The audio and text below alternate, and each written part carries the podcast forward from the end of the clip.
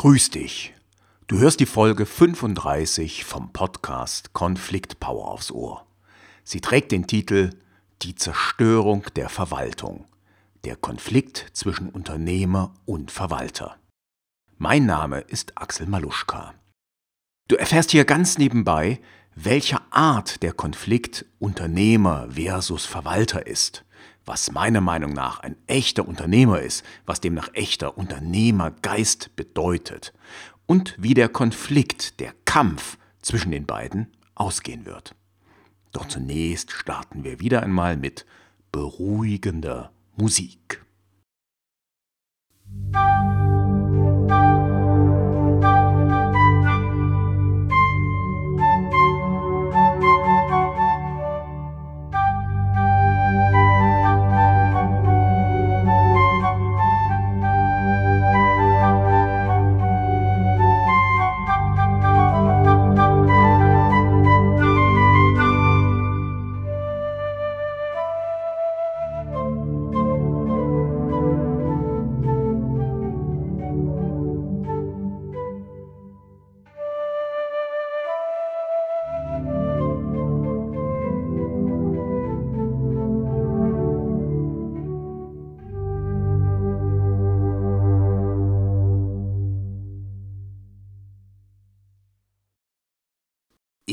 wie die letzte Folge ist die heutige Folge nicht sehr konkret. Sie ist also wieder so ein bisschen abstrakt, das heißt, wir schauen von oben auf ein Thema, wir verschaffen uns einen Überblick.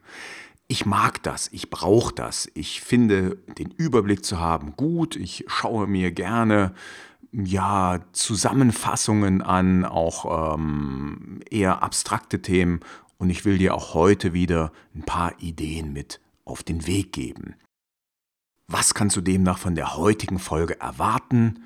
Letztlich ein paar neue Perspektiven auf die Themen Unternehmertum und Verwaltung.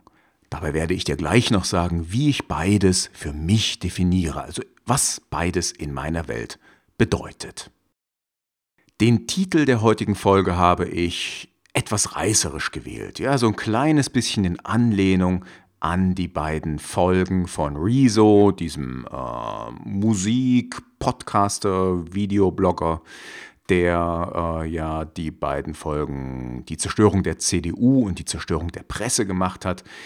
Dabei gehe ich hier sicherlich nicht so sehr in die Tiefe, liefere auch nicht so viel Informationen, wie das der Rezo in seinen Videos gemacht hat. Das ist auch nicht mein Anliegen, so umfassend zu informieren, sondern wie gesagt, ich will dir einfach ein paar Perspektiven eröffnen. Fangen wir mit der Definition an. Was ist ein Unternehmen? Was ist ein Unternehmer? Ein Unternehmer schafft Lösungen für die Probleme seiner Kunden. Punkt. Verwaltungen verteilen Ressourcen. Punkt. Na, nicht ganz Punkt. Das Wichtige zu verstehen ist in meinen Augen, Verwaltungen können immer nur Ressourcen verteilen, die vorher geschaffen wurden, die vorher erwirtschaftet wurden. Und in dem Sinne ist zuerst der Unternehmer da, der die Ressourcen ermöglicht und danach kommt die Verwaltung. Das heißt, der Verwalter kommt ohne den Unternehmer nicht aus. Auf der anderen Seite, ab einer gewissen Größenordnung, braucht das Unternehmen den Verwalter. Denn wenn es ordentlich wirtschaften will, braucht es eine funktionierende Verwaltung und ab einer gewissen Größe ohnehin. Staaten als große Organisationen brauchen definitiv Verwaltungen, denn wer soll die Ressourcen verteilen, wer soll für eine gute, also im Sinne der Politik eine gute Verteilung sorgen, das kann nur die Verwaltung leisten. Wichtig ist beim Thema Verwaltung noch eines zu betrachten. Es gibt natürlich die öffentlichen Verwaltungen, also sprich die staatlichen Verwaltungen oder die auf äh, Landesebene, auf kommunaler Ebene. Und dann gibt es die Verwaltungen innerhalb der Unternehmen. Und beide haben, wie gesagt, die Aufgaben, die Ressourcen entsprechend zu verteilen.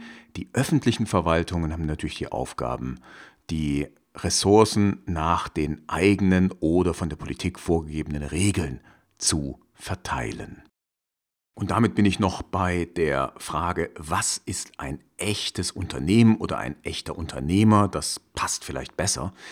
Ich habe im Lauf meiner Selbstständigkeit ähm, zwar meistens mit mittelständischen Firmen oder auch kleineren Firmen zusammengearbeitet, also das heißt so mit Firmen mit bis zu 100 Mitarbeitern, aber ich habe auch Einblick in den ein oder anderen Konzern gewinnen dürfen, Schrägstrich müssen. Für mich sind Konzerne keine ja, wie soll ich das formulieren, keine echten Unternehmen mehr. Natürlich sind sie Unternehmen im rechtlichen Sinne, es sind Körperschaften und so weiter. Aber was den Konzernen fehlt, das ist der Unternehmergeist. Konzerne schaffen extrem selten disruptive, wirklich neue Lösungen. In dem Sinne gleichen sie eher Verwaltern von Kapital. Ich habe auch irgendwo mal den Begriff gelesen, Konzerne sind schwarze Löcher für Kapital mit dem Versprechen natürlich, Rendite zu liefern. Das heißt also, natürlich verbessern Konzerne ihre Produkte, ihre Dienstleistungen, aber sie machen das nicht disruptiv, also nicht auf heftige Art und Weise, sondern sie machen das eher so auf evolutionäre Art und Weise. Ne? Das kannst du dir angucken, wenn du die Autos anschaust, wie die in den letzten Jahrzehnten sich verändert haben. Da wurde dort mal äh, eine neue, neuer Spiegel angebaut, neue Blinker, äh, die, äh, das Interieur wurde da ein bisschen verändert und dort ein bisschen verändert. Im Lauf der Jahre entstehen natürlich größere Veränderungen. Aber disruptive Veränderungen, wie im Sinne von das Motorensystem, das Antriebssystem wechseln, das kam nicht von bestehenden Konzernen. Ausnahmen gibt es natürlich. Das prominenteste Beispiel für einen Konzern, der disruptive Veränderungen einführt oder Neuerungen, neue Produkte einführt, war Apple unter dem damals zurückgekehrten Steve Jobs, der dann den iPod, das iPhone, das iPad, iTunes und so weiter erfunden hat und damit also einen zum Teil ganz neuen Markt geschaffen hat. Werfen wir als nächstes mal einen Blick auf die Geschichte der Verwaltungen und der Unternehmen. Also warum sind die entstanden und warum waren die notwendig geworden? Äh, ich hatte in meiner letzten Podcast-Folge zum Thema Hierarchien schon mal etwas dazu gesagt, zum Thema Verwaltungen.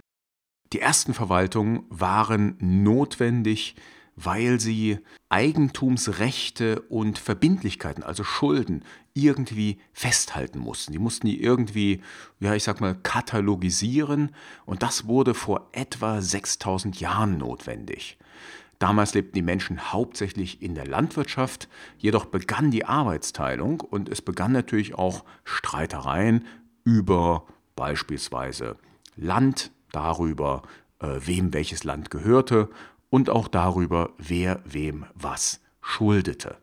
Und da musste ganz einfach der Überblick bewahrt werden und es mussten Regeln festgehalten werden und so entstanden öffentliche Verwaltungen. Es entstand auch ein komplett neues Denken. Ich hatte ja letztes Mal schon auf das Buch Eine Kurzgeschichte der Menschheit von Harari verwiesen. Das mache ich heute auch gern nochmal. Er hat das wunderbar zusammengefasst. Er hat geschrieben, dass nach der Erfindung von Schrift damals auch eine komplett neue Art zu denken erfunden werden musste. Und zwar das Denken, das dem Katalogisieren dient. Und dieses Katalogisieren dient halt dazu, ja, Informationen schnell zu finden. Er hat da so ein schönes Beispiel in seinem Buch. Ja, zwei Bauern streiten sich. Der eine sagt, ich habe das Feld dem anderen Bauern abgekauft und der erste Bauer sagt, nein, er hat das nur gepachtet, jetzt möchte ich es wieder selber bewirtschaften. Und dann gehen sie zur öffentlichen Verwaltung, wo das ja festgehalten sein soll. Und wenn man sich jetzt vorstellt, das ist dort nicht vernünftig katalogisiert, dann sagt der Verwalter, ja, hier irgendwo in der Reihe müssten die ja, damals hieß das wahrscheinlich nicht Grundbucheintrag, aber sowas in der Art. Das müsste hier sein, die Verträge, die ihr geschlossen habt, guckt mal nach. Und wenn da nicht vernünftig katalogisiert war, dann hatten die Bauern und auch der Verwalter natürlich keine Chance, die richtigen Informationen zu finden. Das heißt, im Grunde genommen waren die damaligen Verwalter die ersten Suchmaschinen der Menschheit. Ich sage das jetzt mal so ein bisschen despektierlich. Wie sind Unternehmen entstanden? Ja, im Grunde genommen können wir sagen, die Menschen waren früher, bevor sie sesshaft wurden, jederzeit Unternehmer. Ja, sie haben etwas unternommen. Das heißt, wir lebten oder unsere Vorfahren lebten in einer Horde, die bestand so aus 20 bis 50, in seltenen Fällen bis 100 Menschen. Ja, und diese Horde zog nomadisch durch die Gegend, immer mit dem Risiko, dass die Unternehmung fehlschlägt. Ja, das heißt also, du ziehst von A nach B, du ziehst zum Beispiel einer Tierherde hinterher und hast dabei einen möglichen Gewinn in Aussicht, nämlich die gute Versorgung der Menschen in deiner Horde und auch die Befriedigung deiner Neugier, indem du eben neue Gebiete erkundest. Das Risiko war, dass du in eine Gegend kommst, wo vielleicht eine Dürre herrscht oder wo die Tiere, ja, keine Ahnung, nicht so gut zu jagen sind oder was auch immer für ein Risiko bestand, wobei äh, dieses Risiko wohl eher geringer war damals. Dennoch waren die Menschen Abenteurer und damit Unternehmer. Sicher gab es in jeder Horde auch einfach nur Mitläufer, das heißt Menschen, die den Machern nachgelaufen sind. Und das könnte man sagen, waren dann wahrscheinlich die Vorfahren der heutigen Angestellten und Beamten. Nach der neolithischen Revolution, also nachdem der Mensch Landwirtschaft und Viehzucht erfunden hatte und eingeführt hatte, war dann jeder Bauer und jeder Viehzüchter ein Unternehmer. Also er war ein Chef eines Unternehmens. Mit der fortschreitenden Arbeitsteilung wurden dann auch Handwerker und Händler Unternehmer. Ja, und wenn wir uns dann die späteren Entdeckungsfahrten, die Seefahrten anschauen, also sprich der, der Erkunder, dann waren auch das sicherlich Unternehmungen in dem Sinne, wie ich es verstehe. Unternehmer sind also Entdecker, sie sind Forscher, sie sind Problemlöser und für mich ist das eben der echte Unternehmergeist. Das ist ein Mensch oder ja, ein Mensch mit Unternehmergeist ist jemand, der Probleme lösen will und dafür unternehmerische Risiken eingeht.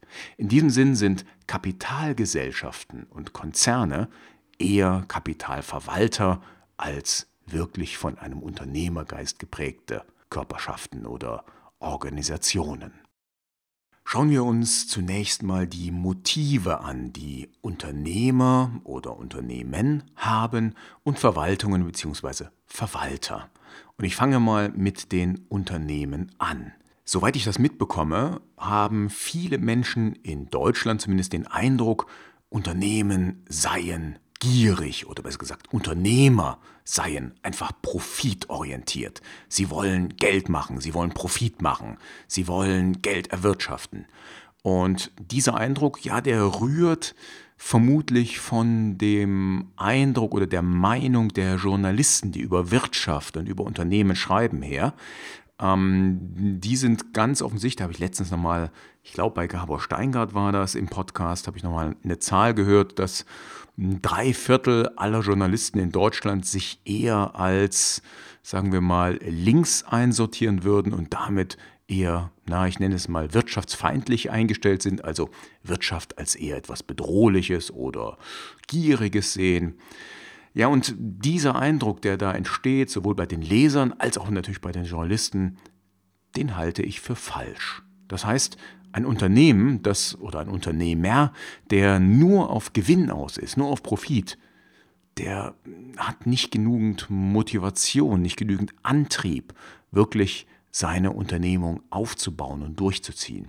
Ein echter Unternehmer, der kann erst das Problem seiner Kunden lösen, dann muss er die Lösung nachhaltig vermarkten, er muss gut organisieren, also auch die Einnahmen gut verwalten und dann erst kann er Gewinne machen und dann vielleicht auch Gewinne maximieren.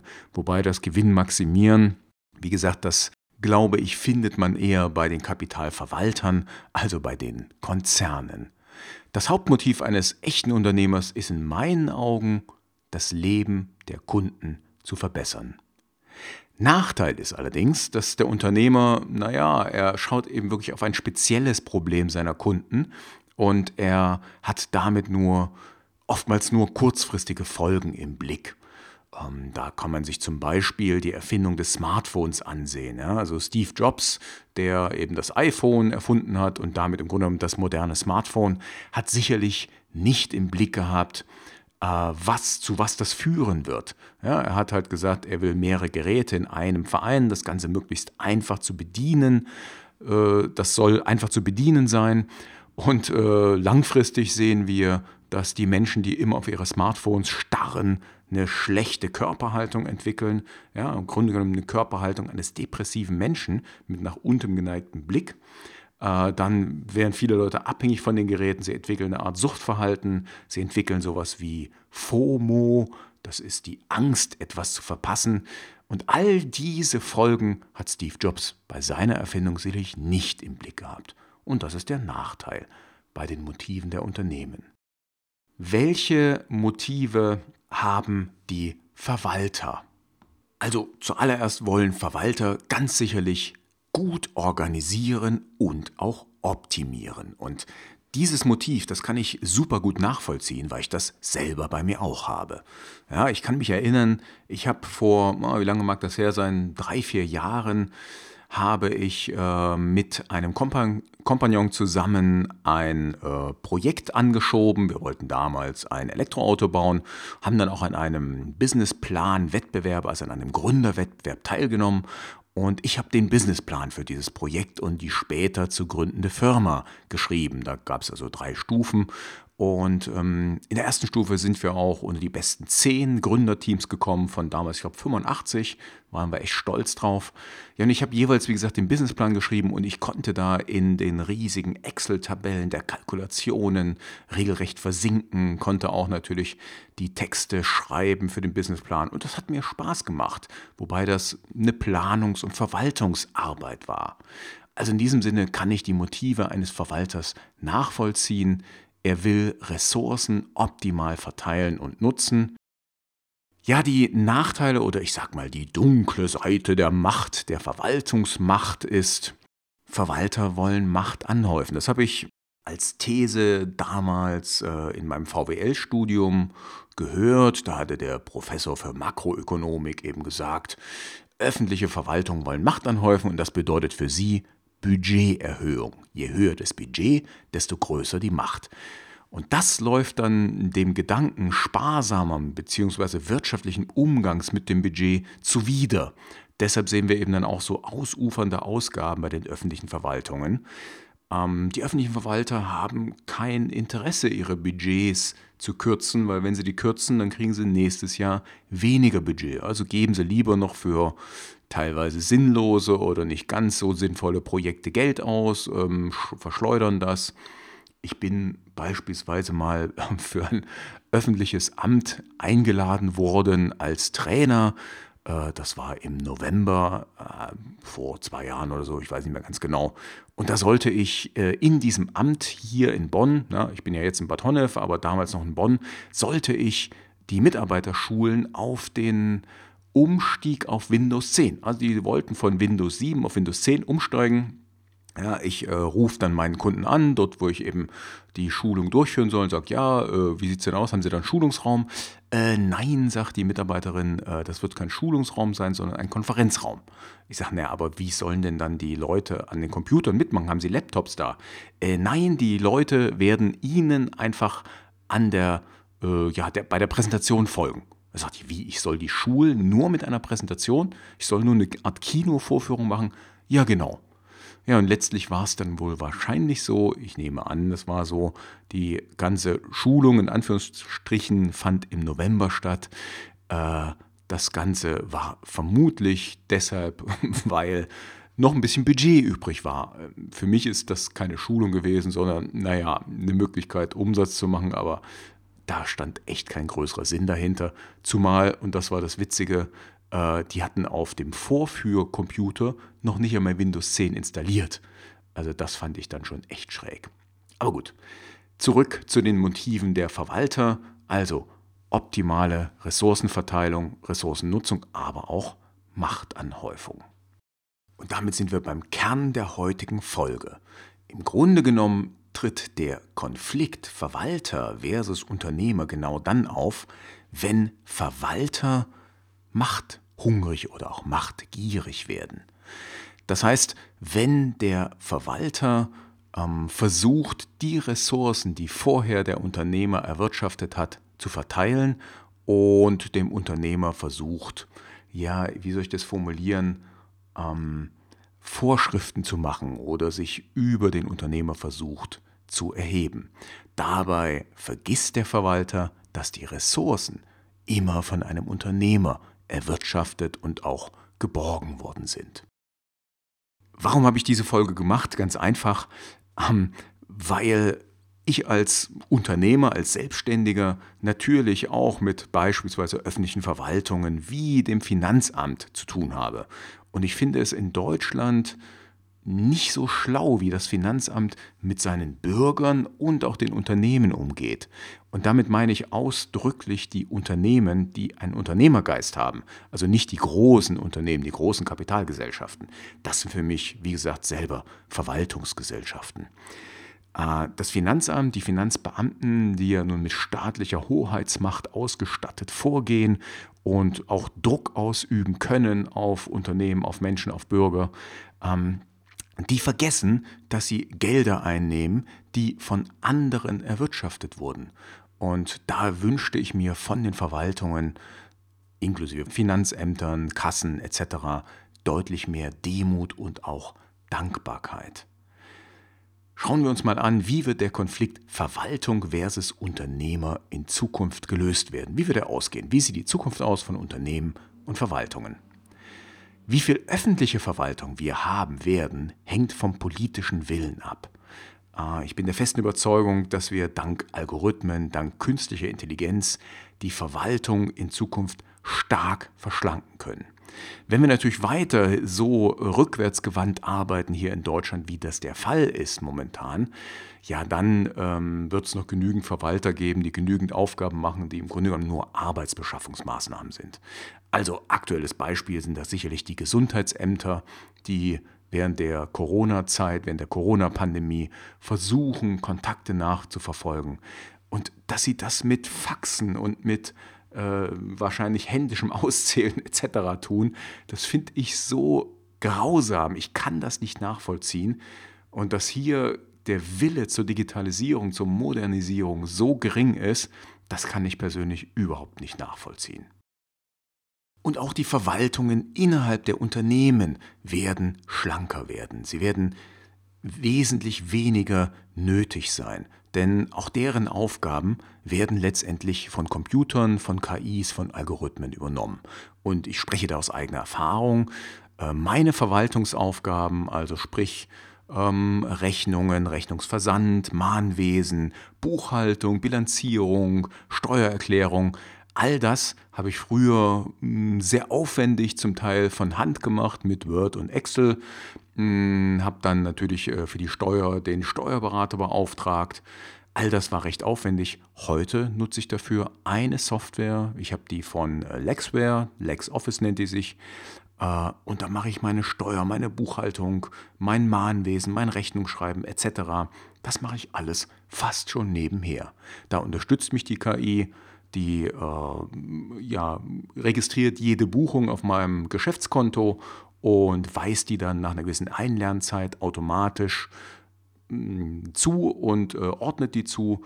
Und ja, das wird immer mehr werden. Also die Verwaltungen innerhalb der Unternehmen werden schlanker werden und letztendlich werden nur noch Entscheidungen gefällt werden müssen über die Ressourcenverwendung innerhalb der Unternehmen bzw. bei der öffentlichen Verwaltung werden diese Entscheidungen von der Politik gefällt. Innerhalb der Unternehmen werden hoffentlich immer mehr von den Gesamtbetroffenen die gemeinsamen Entscheidungen über die Ressourcenverwendung fällen. Da nenne ich nur noch mal Stichwörter wie New Work oder agile Teams. Insofern wird also hoffentlich der Geist der Verwaltung, der in meinen Augen tot ist, innerhalb der nächsten zehn Jahre komplett beerdigt werden. Das heißt, wir entscheiden über Ressourcen, dann wird das Ganze über künstliche Intelligenz, über Algorithmen, über Computer entsprechend verteilt, also die Ressourcen werden verteilt und Verwaltung in dem Sinne, wie wir sie vielleicht vor 20, 30 Jahren noch kannten, wird dann nicht mehr notwendig sein. Diese langweiligen Aufgaben, die werden Computer übernehmen. Das bedeutet, der Konflikt Unternehmer versus Verwalter wird beigelegt werden innerhalb der nächsten 10, 15 Jahre, denke ich. Das Fazit heißt, Unternehmen schaffen Lösungen, die die Verwalter überflüssig machen. Ja, ich hoffe, diese Folge hat dir ein bisschen gefallen, auch wenn sie, wie gesagt, ein bisschen abstrakt war und mal wieder von oben drauf geschaut hat auf ein Thema. Demnächst gibt es auch wieder eher konkrete Tipps zum Thema Kommunikation und Konfliktkultur. Aber als Unternehmer lag es mir am Herzen, da mal meine Perspektive aufzuzeigen und vielleicht ist sie ja für dich auch interessant gewesen. Ich würde mich auf jeden Fall freuen, wenn sie das war, wenn die Folge für dich interessant war. Falls du meinen Podcast gut findest oder auch die Folge, dann geh doch bitte mal auf meine Homepage maluschka.com-podcast. Dort findest du die Übersichtsseite hier zum Podcast Konflikt Power aufs Ohr. Und dort kannst du diese Seite auch teilen. Bei Facebook, bei LinkedIn, auf Twitter und wo noch immer du willst. Ich würde mich freuen, wenn du sie einfach mal teilen kannst und damit Menschen darauf aufmerksam machst. Gern kannst du mich auch mit verlinken in deinem Artikel, in deinem Posting. Äh, dann werde ich da entsprechend auch darauf reagieren. Äh, du kannst aber natürlich auch die heutige Folge, die findest du unter maluschka.com-035, maluschka.com 035. Die kannst du dann teilen. Ähm, dort auch auf der Seite dieser einzelnen Folge findest du die Teilenschalter und ich freue mich, wenn du sie in den sozialen Netzwerken teilst. Die heutige Folge oder meinen Gesamtpodcast. Und wenn du mir das schreibst, was dir an der heutigen Folge gefallen hat, was dein Learning war, wie man so schön sagt, oder ein Feedback, was dir überhaupt nicht gefallen hat, ähm, dann wirst du auch von mir, sofern du mich verlinkst, eine entsprechende Antwort auf dem sozialen Netzwerk bekommen. Also gib mir ein Feedback, ich freue mich darüber.